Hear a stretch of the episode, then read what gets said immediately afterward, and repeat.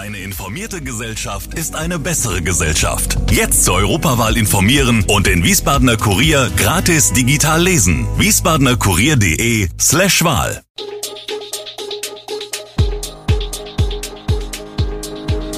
Gude, unser morgendliches News Update. Das Wichtigste aus Wiesbaden für Sie im Überblick.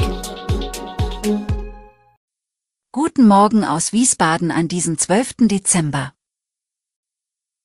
Landeshauptstadt und Investor konkurrieren um Hochbunkergrundstück. Desinfektionsmittel und Tenside im Boden in Wäldern, auf Äckern und an Flüssen nachgewiesen.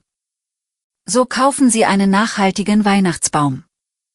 Das und mehr gibt es heute für Sie im Podcast. Jahrzehntelang dämmerte der Hochbunker in der Friedrich-Ebert-Allee, seitlich des Landesmuseums in Wiesbaden, vor sich hin. Mal genutzt als Archiv, auch als potenzieller Schutzraum, überwiegend aber als Parkplatz. Plötzlich steht das denkmalgeschützte Mahnmal aus dem Zweiten Weltkrieg im Fokus von Immobilieninteressen. Auf der einen Seite ein Privatinvestor, der Frankfurter Projektentwickler Steinberg und Hinkel, der auf dem Grundstück ein Aparthotel errichten will, mit Museum im Bunker, Skulpturengarten und Kulturcafé. Auf der anderen Seite die Stadt, beziehungsweise deren Tochter, die Stadtentwicklungsgesellschaft SEG. Dass die Stadt nun am Hochbunker aktiv wird, hat den Projektentwickler David Hinkel überrascht. Er habe bereits die Zusage des Eigentümers gehabt, bis dieser kürzlich plötzlich zurückruderte. Im September hätte bereits die Kaufvertragsunterzeichnung über die Bühne gehen sollen, dann sei der Gesprächsfaden abgerissen. Hinkel habe jedoch bis dahin alle geforderten Auflagen erfüllt. Von Seiten der Stadt hält man sich aber hinsichtlich eines Grundstückkaufs bedeckt. Baudezernent und SEG-Aufsichtsratsvorsitzender Andreas Kowol, Grüne, sagt zumindest, die Stadt sei schon länger am Hochbunker-Grundstück interessiert.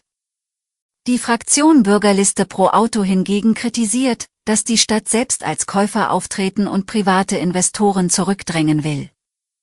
Schließlich würde das Hotelprojekt den Steuerzahler keinen Pfennig kosten.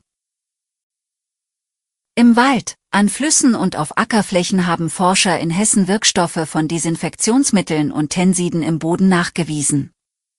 Zum Teil liegen die Werte der gefundenen Verbindungen deutlich über denen, die für Arzneimittel und Antibiotika nachgewiesen wurden.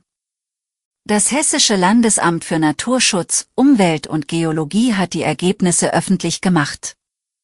Betroffen sind laut einer Studie verschiedene Bodenarten, darunter auch Acker, Wald- und Weinbaustandorte. Genommen wurden die Proben etwa in den Landkreisen Marburg-Biedenkopf, Gießen, der Wetterau, dem Vogelsberg, Kassel und im Raum Frankfurt. Gefährlich können die Wirkstoffe deshalb sein, weil sie Antibiotikaresistenzen verursachen können. Die Forscher betonen, die Untersuchungen zur Verbreitung und Effekten der Stoffe in hessischen Böden stünden noch ganz am Anfang. Aus einer in der wissenschaftlichen Arbeit publizierten Karte geht hervor, dass auch bei Proben aus Süd- und Mittelhessen teils stark erhöhte Werte festgestellt wurden.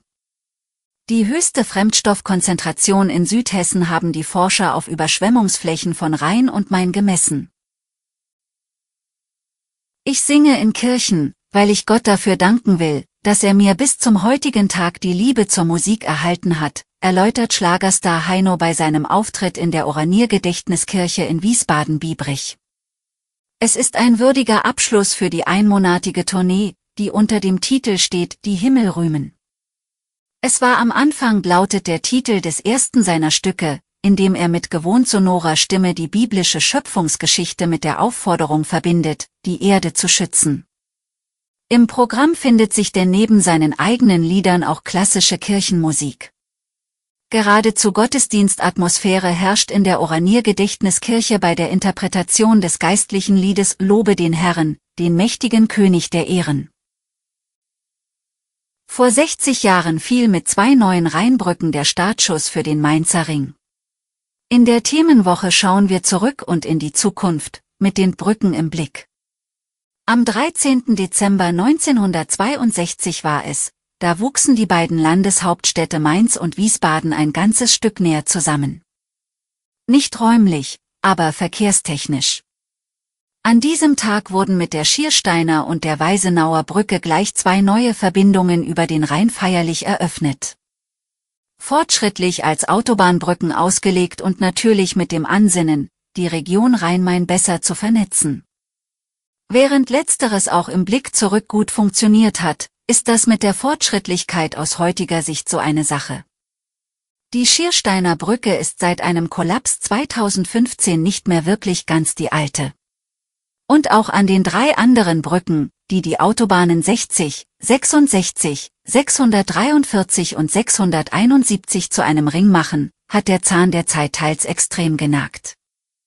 Grund genug, Historie, Zustand, Sicherheit und Zukunft der wichtigen Verbindungen einmal genauer unter die Lupe zu nehmen. Bei unserer Themenwoche wollen wir genau das tun und lassen Zeitzeugen, Nutzer, Betroffene und natürlich auch die politisch Verantwortlichen ihre Blicke auf die Brücken am Mainzer Ring werfen. Beim Kauf eines Weihnachtsbaumes gibt es für die Verbraucher verschiedene Möglichkeiten, mal mehr, mal weniger nachhaltig. Am klimafreundlichsten ist dabei die Fällung eines natürlich gewachsenen Baumes, kurzer Transportweg, direkt vom Förster und oft unbelastet von Pestiziden. Bäume, die auf Plantagen wachsen, schneiden deutlich schlechter ab, denn der beliebteste Weihnachtsbaum ist keine heimische Baumart. Die Nordmantanne kommt ursprünglich aus dem Kaukasus. Die zweitliebste Art ist die Blaufichte und stammt aus den USA. Folglich braucht es für beide Arten viel Platz, Wasser und Dünger, damit sie überleben. Außerdem werden laut Statistischem Bundesamt Millionen Bäume importiert, 2021 waren es rund 4,8 Millionen Bäume. Eine weitere Möglichkeit ist die Miete. Der Baum wird ausgegraben, eingetopft und verschickt. Nach Weihnachten wird dieser abgeholt und wieder in die Erde gepflanzt. Bleibt noch der Plastikbaum. Nachhaltig gegenüber dem frischen Weihnachtsbaum wird dieser aber erst nach 17 bis 20 Jahren. Alle Infos zu diesen Themen und noch viel mehr finden Sie stets aktuell auf wiesbadener-kurier.de.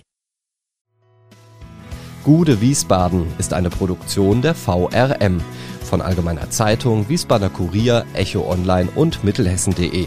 Redaktion und Produktion die NewsmanagerInnen der VRM. Ihr erreicht uns per Mail an audio.vrm.de.